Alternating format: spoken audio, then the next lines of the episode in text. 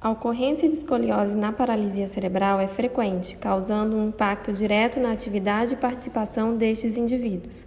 Ela pode levar a uma disfunção motora adicional, com prejuízos no sentar, transferências, comprometer a função pulmonar, causar dor e reduzir a qualidade de vida. Eu sou Camila Montorio, fisioterapeuta, e hoje falaremos sobre este tema no nosso primeiro episódio da terceira temporada do podcast CERN baseado em evidências. Sejam todos muito bem-vindos. E para isso, hoje a nossa convidada é a fisioterapeuta Cláudia. Ela que é instrutora sênior do Conceito Bobat, mestre em fisioterapia pela Universidade Federal de São Carlos e diretora clínica do Centro de Apoio Terapêutico em Santos. Obrigada, Cláudia, por estar aqui com a gente hoje. Olá a todos, meu nome é Cláudia Alcântara de Torre e vou falar um pouquinho sobre a escoliose.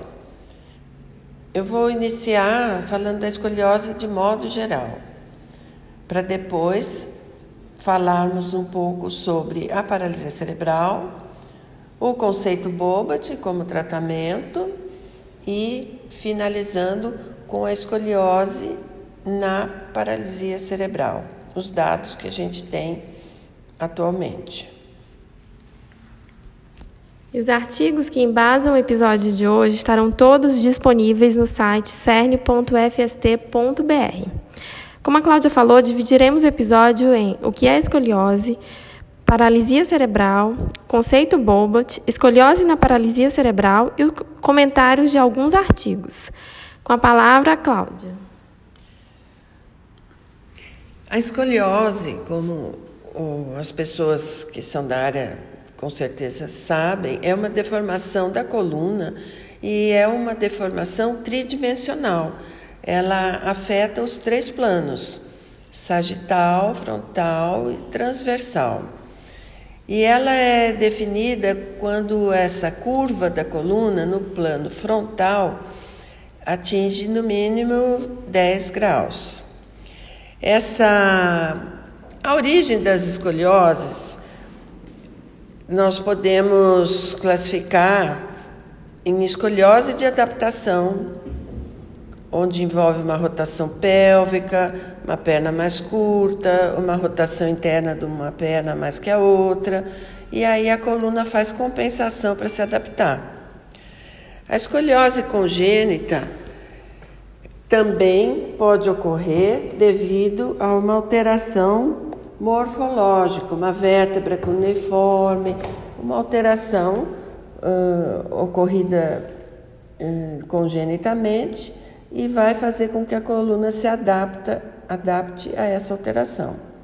A escoliose neuromuscular, que tem origem do, de uma alteração do sistema nervoso, e é essa que nós vamos falar mais adiante, que vai ser o foco desse nosso bate-papo.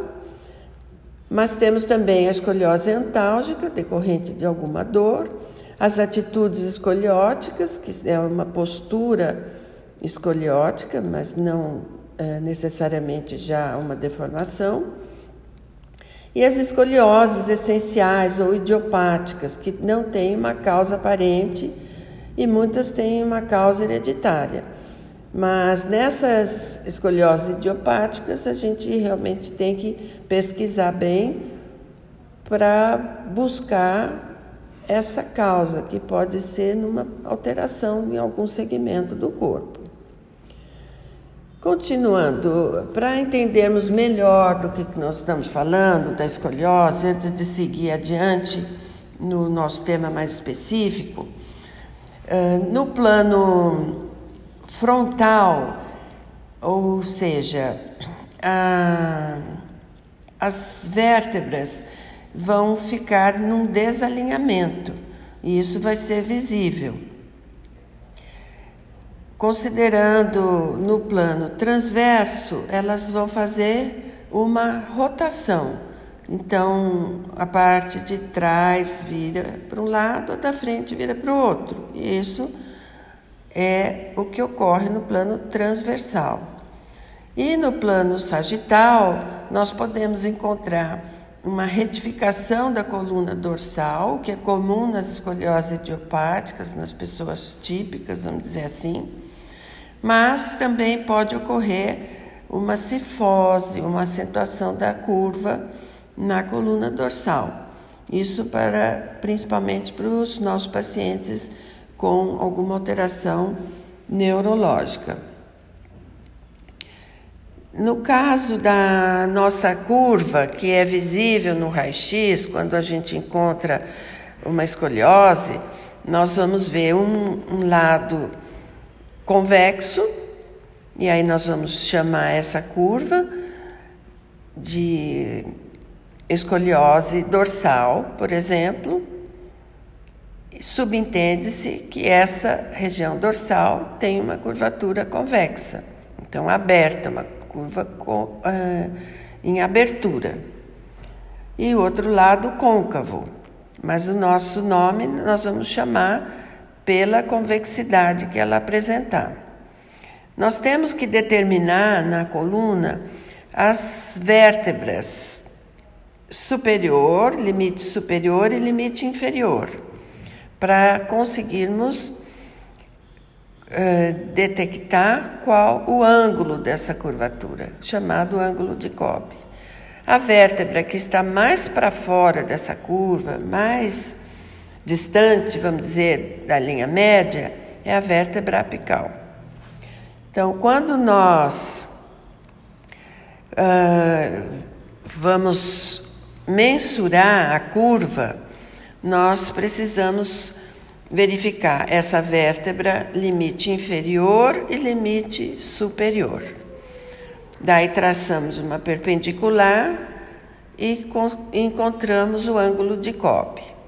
Então, o ângulo de Cobb traçam-se as tangentes ao platô inferior da vértebra mais inclinada, embaixo, que é a vértebra limite inferior, e ao platô superior da vértebra mais inclinada em cima, que é a vértebra limite superior. No cruzamento das perpendiculares traçadas destas, desde estas duas linhas é o ângulo de Cobb. O ângulo de Cobb maior ou igual a 40 graus sugere uma escoliose grave que deve ser considerada a intervenção cirúrgica. Os músculos que trabalham sob tensão, eles se alongam com o sarcômero se desenvolvendo em série, e os músculos que trabalham em relaxamento se espessam com o sarcômero, sarcômeros em paralelo. Então, falta de crescimento em comprimento que leva a encurtamento muscular. E aí que essa escoliose vai se fixar. Essa é a fisiopatologia. Nós temos alguns grupos musculares que são importantes que fixam essa escoliose, né? que são músculos intrínsecos do tronco, profundos, que, que fixam as vértebras. Né? Dentre eles, o importante é o transverso espinhal, que são músculos profundos que têm suas origens e inserções nas vértebras em diferentes pontos das vértebras ou mais laterais ou mais mediais, e isso faz com que dificulte o, o alongamento do grupo, do grupo todo, desse grupo todo do transverso espinhal, que são os músculos semiespinhais, multifidos e rotadores. Então, quando esses músculos se encurtam, eles fixam a coluna, tra trazendo maior dificuldade para o nosso trabalho de alongamento. Nós temos também uma possibilidade que é a retração ou encurtamento do músculo psoas, ilho-psoas, de forma assimétrica, que é um flexor do quadril. E isso também pode causar uma escoliose lombar. Uma vez que o, a parte profunda desse músculo psoas se insere nas apófises transversas das vértebras lombares L4, L3, L2, L1 puxando para baixo para frente e vai fazer uma rotação. É importante verificar a rotação pélvica. A rotação horizontal pélvica pode ser o ponto de partida de muitas escolioses não neuromusculares, mas nas neuromusculares ele também, ou a rotação pélvica, como também o elipsoas, pode ter uma participação importante. Então, dando continuidade nesse assunto, nós falamos dos estabilizadores profundos, intrínsecos do tronco, mas não podemos esquecer também dos estabilizadores musculares extrínsecos do tronco, que inclui reto, os abdominais, reto do abdômen, oblíquos, que são rotadores, oblíquo externo e oblíquo interno são rotadores do tronco. O transverso do abdômen, que é um músculo profundo de estabilização, os eretores da coluna, o quadrado lombar, o psoas maior, que já foi mencionado, e os músculos do quadril que conectam a região lombopélvica. Os músculos oblíquos têm um destaque importante, e tanto interno como externo, que são rotadores axiais mais eficazes do tronco.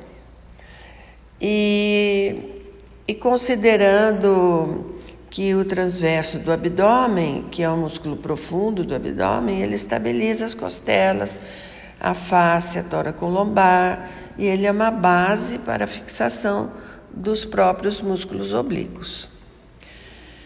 Quando queremos verificar uma escoliose, se uma escoliose está presente, uh, utilizamos um teste que é o de inclinação anterior do corpo, da, com flexão do quadril, os membros inferiores com extensão dos joelhos, e nós devemos olhar na direção da coluna que está inclinada para frente.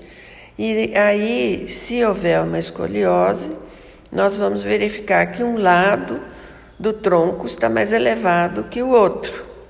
Esse lado mais elevado, subentende-se que existe aí uma convexidade, existe aí uma rotação da vértebra que empurrou a massa muscular e as próprias costelas, se for na região dorsal, para cima daquele hemicorpo, daquele hemitórax. E o lado e o lado oposto, nós vamos ver que ele é reto, que ele é plano chamado meplat em francês. Né? Isso é importante para distinguir, para diferenciar quando nós verificamos que os dois lados têm uma pequena elevação, sendo que um lado mais elevado que o outro. Mas se o lado oposto tem uma pequena elevação também, indica mais possivelmente uma diferença de trofismo e não necessariamente uma escoliose. Ah, a importância também de verificarmos a classificação da escoliose em relação a, ao quanto de agravamento ou adiantada que está essa curva, né? Então, inicialmente nós temos a postura escoliótica, que é a pré-escoliose, depois uma escoliose de primeiro grau, que só aparece na posição em pé, a escoliose de segundo grau, que só desaparece sob tração, a escoliose de terceiro grau não desaparece, ela pode ser atenuada em decúbito e sob tração, nas escolioses flexíveis. A escoliose flexível é evolutiva, tanto para melhora como para piora.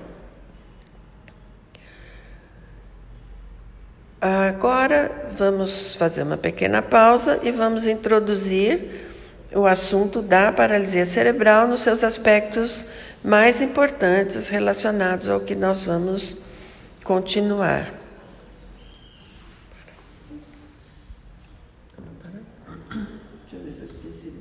Agora,